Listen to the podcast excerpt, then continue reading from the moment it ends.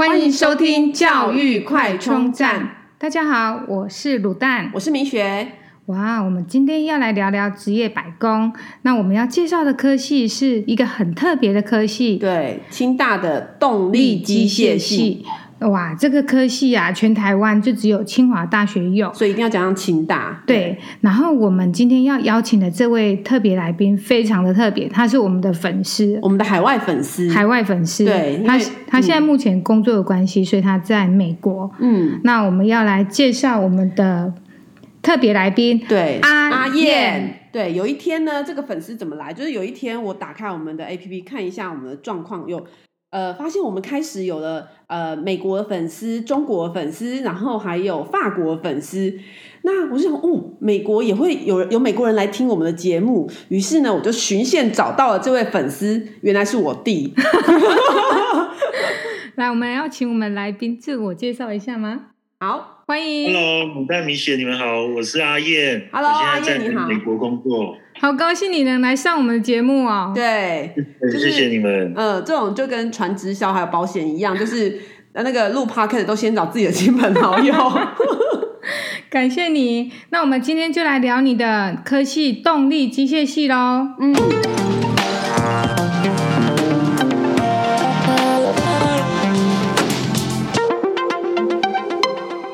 可不可以来讲一讲，就是说，呃，为什么全台湾只有清华动力机械系？因为我记得台大有机械系，我以为动力机械系跟机械系是一样的。呃，动力机械系跟一般机械系的差别就是，我们清清大在一九七二年的时候，当年台湾要发展电动车，所以就因此设立了。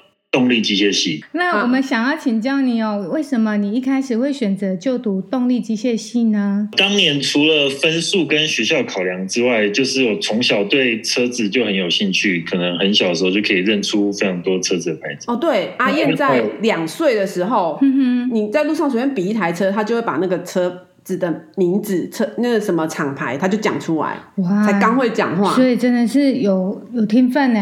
对。对对对，算是命运的安排。那另外就是机械是工业之母，所以呃，机械跟所有的所有的工业都有相关。哦，所以呃，就是出路比较广。所以，所以你当初真的是因为，因为其实我我也搞不清楚为什么你会读动力机械系，然后所以不完全是因为分数就到动力机械系就对了。哎，当年是从台大一科开始填，我今年是最后一届联。哦。所以其实呃，第一志愿还是医科。对对，但是我呃生物考的不太好，所以就是选择二类组的。哦。那二类组就是台青交嘛。嗯嗯嗯。哦。对对。所以那你可以不可以跟我们聊一聊动力机械系的课程内容都在上什么呢？呃，大一的话就是跟一般工学院差不多，普普通物理、普通化学、普通生物。跟微积分，那有很多人不读普通生物，因为它其实是三类组的课程。那二类组很多人呃高中的时候就已经没有在读生物了。大二之后就开始分组，有分成四个四个组别，一个是能源学程，那就是像是设计汽车引擎啊，或者太空梭啊一些热流相关的方面。那再来就是电控学程。那譬如说，有些同学是在联发科设计晶片的，或者是像高通，高通那个也是设计晶片的。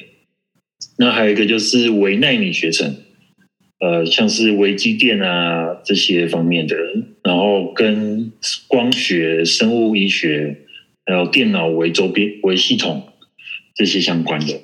那同学读这个好像呃比较少继续再走下去，因为台湾的产业。可能就是做研究之类的，嗯，那再来就是呃传统的这些机构机构方面的学程，像是呃传统机械，像是比如说做呃捷安特脚踏车啊，或者上林科技啊，嗯，或者是做电脑的键盘这些的，嗯，哇，分工好细哦，而且就是大家学的都很不一样，所以出路应该就会更多元、更不一样吧。对对对，嗯哼，所以大三、大四就分组之后，大三、大四就大家都学的不一样，这样吗？对，可是譬如说，我像那时候是选呃电机电控学程跟热流学程，那大家一个人要选两个学程，所以你要需要完成两个学程才有办法毕业。哦，所以就不会是只有单一的专长，因为呃，工业就是机械这些都还是有稍微相关的，你可能需要不止一个专长才能完成一样东西。所以都是环环相扣，而且扣得很紧密，这样子。对对对。哦，我以前从来不知道他四年在读什么。那在就是接下来想要请你聊一聊哦，就是你求学的历程。嗯，好，那我当初就是在彰化读国小，然后国中的时候就到了台中读这个北屯区的私立国中，那就开始一直住校，住到也就没有再住在家里，就没有长期住在家里。那高中是读育才街某某前省中，然后高中哎，大学就是考上清大动机系，然后后来来美国读呃 CU Boulder University of Colorado at Boulder，就是科罗拉多大学呃波德分校的研究所，这样哈。的研究所，其实我也搞不清楚他研究研究所好像也是蛮特别的科系。对，研究所是读这个呃通讯工程 （telecommunication engineering），那主修是无线网络，但是我现在做的是另外一块。不过我毕业专题是在雪场研究呃四 G LTE，然后用无人机加速所谓的雪崩受难者。哦，所以真的，你讲的这些都是我们平常的，平常人没有在接触，而且在新闻会看到，但是看到都只是就是一个就是结果。但是你现在就是等一下你要跟我们分享你们的呃，就是那个训怎么训练，怎么就是可以做这些工作，对不对？嗯，对，是太特别了。对，那你们同学毕业以后大部分都从事什么样的工作啊？就是呃，我想从嗯。从两部分来讲，一个是留在台湾的，一个是比如说出国的。留在台湾，大部分因为台湾产业结构就是像台积电嘛，或者那个艾斯摩尔，艾斯摩尔就是 ASM 一个荷兰商，他们是负责提供台积电设备。哦，那或者像软体相关，就是像宏达电等等。嗯哼，那。也有很多人是做呃传统产业，就像刚才所提到的上银科技啊，或者捷安特啊，呃，或者是做电脑元件，像是风扇啊，呃，或者做电脑键盘，还是做脚踏车的避震器。我的同学是在美商 Fox 做脚踏车的避震器。嗯。那也有很多人是呃选择继承家业，像是做手机模具啊，或者做钢铁厂。那当然也是有卖房子、卖保险都有。哇，好多元哦！对啊。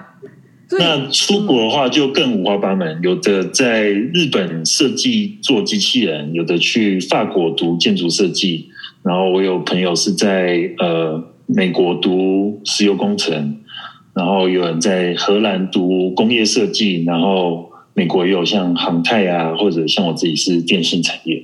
哦，所以就是动力机械是一个基础，然后它可以发展的东西是非常多元的。这样，对对对，因为我们当初也是有修城市的课程，所以从呃最实体的，像是机械真的机接触到机械，到呃最最虚拟的，像是网网络啊、软体这些，其实所有的工业都都有包含。哦。那对于如果将来想要从事就是工科方面相关这样工作的学生啊，那你有没有什么建议？就是说，在国小、国中、高中这三个阶段要培养什么样的技能呢？我觉得数学非常非常重要，因为未来世界就是很多都是以城市运作，都是会自动化。那自动化就是要靠城市嘛。那数学又是所有城市的基础，因为如果譬如说你读资讯工程研究所，那其实都是在读数学。嗯嗯，所以就是数学不好的人就断了这个念头了，对吧？也不好，也是有很多人半路出家，但是半路出家就是指那个真的出家那种，就是看破一切，因为数学不好。之前没有工程背景，但是还是成为了软体工程师，哦、那可能就是天生的逻辑什么的，呃，也是蛮好的。对，这种也是。所以数学不好还是可以不要放弃。对对对，嗯。但是讲到譬如说写程式的理论方面，那就都是数学了。那背后的一些理论，如果你要真的更进阶的话，更上一层楼，嗯、那其实都是在谈论数学。哦，所以就是顶尖的那种软体设计师，基本上数学一定是很好的，才有办法写出。哦，没错没错。嗯哼，那你觉得从事呃工程师的工作，你觉得最快乐的地方在哪里？呃，除了每每个每两个礼拜会拿到薪水之外，那就是工程师的训练，就是呃要所谓的化繁为简，然后找出问题，解决问题。那我觉得最快乐的地方就是享受这个解决问题的这个过程跟结果。对，你第一个讲的是领到薪水啊，所以工程师的薪水是不是还不错？对，在美国其实还不错。那当然每间公司差异蛮大的，嗯，所以就像是有几间顶尖的呃，F A F A A N G F 就是 Facebook。嗯、A 就是 Amazon、Apple，嗯，然后 N 就是 Netflix，嗯，然后 G 就是 Google 嘛，嗯、这几间是是最有名，然后又嗯，薪水最高吗？薪水也相对最高，对。哦，那可以了解一下，像这几个公司进去，大概薪水是怎么样嘛？年薪？呃，我有朋友进去 Amazon，大概是十十十一二万美金，然后。有一个学妹进去 Apple，呃，原本可能八九万美金，然后一下跳到到 Apple 的时候跳到二十万。不好意思，因为那个当妈妈的哈，都会想要了解一下那个，啊、关心最实际的问题。对对对，嗯，对。那其中最高的其实是 Netflix，Netflix 大概是三四十万，一般工程师大概是三四十万，就是一进去就这样子。对对对，但是 Netflix 进去的门槛就比较高，因为他们的创办人的理念就是，他宁愿要一个非常非常厉害的工程师，嗯，也不要有个就是一般的工程师。哎，可是那个所谓非常厉害的工程师怎么定义呀？很多软体工程师他是要你现场解决问题，现场写程式，嗯，然后解除这个 bug，嗯哼，对，那就是一翻两瞪眼，没有所谓的可以可以。呃，所谓的，所以就是、呃、对，所以工程师这个行业靠的是真的是真材实料，自己的能力不是耍耍嘴皮子，对吗？对对对，我觉得工程师就是呃，很多面试是一或零，就是有或没有，过或不过，嗯嗯没有办法像其他的可能靠背景或者靠。靠关系，当然也是需要很多人脉了。嗯嗯，但是面试的过程就是很很直接的，很很逻辑的。嗯，对对对。那你觉得从事工程师的工作，你觉得最辛苦的地方在哪里？辛苦的地方就是以前在台湾工时还算蛮长的，那嗯，赶 project 赶产品的时候，可能出货的时候，可能假日也要到办公室加班，那可能没有特别跟其他不一样。那在这边的话，跟部门有相关，然后有时候，呃，像是做网络工程师，有时候不一定是正常上上下班时间，可能是半夜没有人在用网络的时间。那如果有什么问题，至少不会影响到消费者。嗯哼，对，我觉得这可能是稍微比较辛苦的地方。所以就是等于是说，工时上来讲很弹性，但是可能有时候是需要半夜去解决问题嘛。对对对。哦，嗯哼，哇，所以其实老实说，就是要自己去取得那个时间的平衡哦。哎，阿燕，你可不可以谈一谈你在国外工作的有趣的事情，可以跟我们大家分享一下吗？工作有趣的事，我第一个想到的是今年年初的时候，由于美式足球的总冠军赛。超级杯 Super Bowl 直播是透过我们呃客户网络，也就是我们的设备传送到全美国，甚至是全球。直属主管如果问说，大家有没有自愿要去佛罗里达坦帕湾支援第五世界的超级杯 Super Bowl？我心里就想说，平常每年最便宜的门票都要上千块，虽然是去工作，但是这机会实在是很难得。于是我就口罩戴好戴满。呃，坐飞机前往。那到佛罗里达坦帕湾当地，就是有很多活动啊，演唱会，好像嘉年华的感觉。比赛的时候，虽然对于这个网络状况有点忐忑不安，但是还好，最后是平安无事的顺利结束。还有前公司由于提供美国网球公开赛的场内 WiFi 服务，每年八月底的时候都要派人去现场支援两个礼拜。虽然我去纽约市那时候也是战战兢兢，要密切监控，呃，确保连线状况不会有问题，然后随时准备好要 troubleshoot 解决问题等等。但是能够参与这些全球的体坛盛事，实在是很难忘。另外的话，也是前公司在下一周提供网络服务，因为要布局未来的行动网络，所以就去欧胡岛的其中两个城市出差。那忙完之后就可以享受呃附近的阳光跟沙滩，也是我觉得很有趣的部分。哇，听到这里，听众有没有觉得很不过瘾啊？可以请阿燕再跟我们多分享一下吗？另外一个，二零一五年的时候，前公司在总部的呃办公室花了七八百万美金盖了一个实验室。由于美国很注重 diversity 种族多元人和这件事，那公司要拍形象广告就被找去成为其中 Asian Pacific Island 的太平洋岛民的代表。那另外在影片里面出现还有我呃。穆斯林同事呢，他是有带着他的哈吉，还有非洲裔的同事，当然也有白人。现在在 YouTube 上也找到那支影片。哇，这真的是一个种族的大融合诶！听众朋友有机会一定要去点阅哦。那阿燕还有什么可以跟我们分享的特别经验呢？这特别经验就是因为前公司有在发展车联网。那我在二零一七的时候有被派去 Las Vegas 参加 CES Consumer Electronics Show 消费者电子展。那这个展览的热闹程度就好像台湾宫庙的做酒一样，场内有大大小小的科技厂商，每年最新的研发成果，也就是最新的科技。那场外在这个有赌城罪恶之都的 Las Vegas 也是相当精彩。哇，想必是科技界的大拜拜，而且还可以到处飞哎！所以就是要到处出差这样子吗？对，就是看看公司，然后看部门。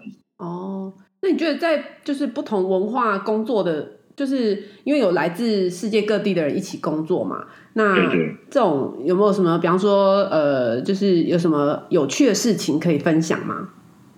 呃，我们现在这个公司。同一个 project 有四个工程师，里面有芬兰人、摩洛哥人，还有一个菲律宾人，还有我台湾人，所以就是彼此分享自己的文化。可是光听所谓的英文的口音就有有蛮蛮有趣的差别。嗯，就是听口音就可以听得出，呃，谁是哪里来，大概是哪里来这样子。然后之前的老板还有老板的老板，呃。就是高阶主管都是刚好是穆斯林，然后就了解他们的斋戒月的文化，或者是说，比如说之前的老板他会在他办公室里面，呃，对那个卖家的方向朝拜。哦，对，他他们他们都知道卖家方向在哪边，这样子，就是固定某一个方向哦，相对位置嘛。嗯，然后因为我们这个系所有很多很多的印度人。像是有一个孟买大学那边，他们是几乎是整班同学大学毕业后就搭同一班飞机来读我们系。哇，整班哦，团报哇？团报。哎，那像在印度，就是可以到美国读书，是不是都是应该很厉害的？是很厉害的。对，他们蛮多都蛮厉害的，嗯，至少我遇到的啦。对，嗯，那你会后悔念？动力机械系吗？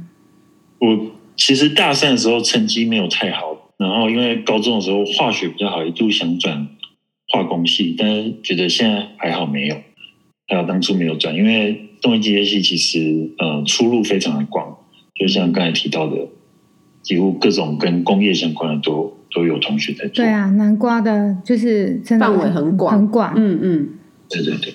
那我们固定最后一个问题就是说，未来这个 AI 的时代，你觉得目前这种这样的工作会被机器人取代吗？目前是从事通讯工程师的工作吗？对对，那目前的工程呃工作，我觉得不会被机器人取代，因为譬如说有学长在日本做机器人，但是机器人也是要有人写程式，然后有人维护，哦，嗯，而工程师就是负责维护这些机器人的人。所以并不会被 AI 或者机器人取代，暂时是不会。对，嗯、除非到很久很久以后。嗯嗯嗯嗯。好，那呃，我们再问一下，因为刚好在美国嘛，我们可以问一下你们那边的疫情的状况状况还好吗？好吗？疫情现在随着就是大家打疫苗，因为其实美国疫苗打很快嘛，就是可以选择、嗯、呃三种不同的疫苗。那现在已经开放到全美国人不需要特别条件就可以打了。一开始是只有医护人员，然后在老师的一些呃第一线的呃消防、警消这些人员，然后现在已经是再来是老人，那现在已经是所有人只要。十六岁以上就都可以打哦，所以你们都打过了。我们打第一剂，那过一个月后会打第二剂的。嗯，那你们第一季打完之后有没有？那你们打完的状况？我打完之后觉得肚子很饿。哦，肚子很饿有这种副作用吗？对啊，不是都是酸痛吗？真的哦。嗯，对对对，然后后来就是有酸痛，然后隔天有一点头晕这样子。哦，所以还是真的因人而异。所以你们家是全家都打，还是只有你打？就是我跟我老婆，哦、因为只有十六岁以上有疫苗。哦、现在，小儿科医生是说，呃，九月以后可能会通过所有的测试，嗯，所以到时候可能小朋友也可以打。呃，今天很开心访问到阿燕，对，了解了动力机械器。如果你喜欢我们的节目，记得订阅并持续收听我们的节目，也欢迎大家到我们的粉丝专业留言与分享哦。教育快充站，下次再见喽，拜拜。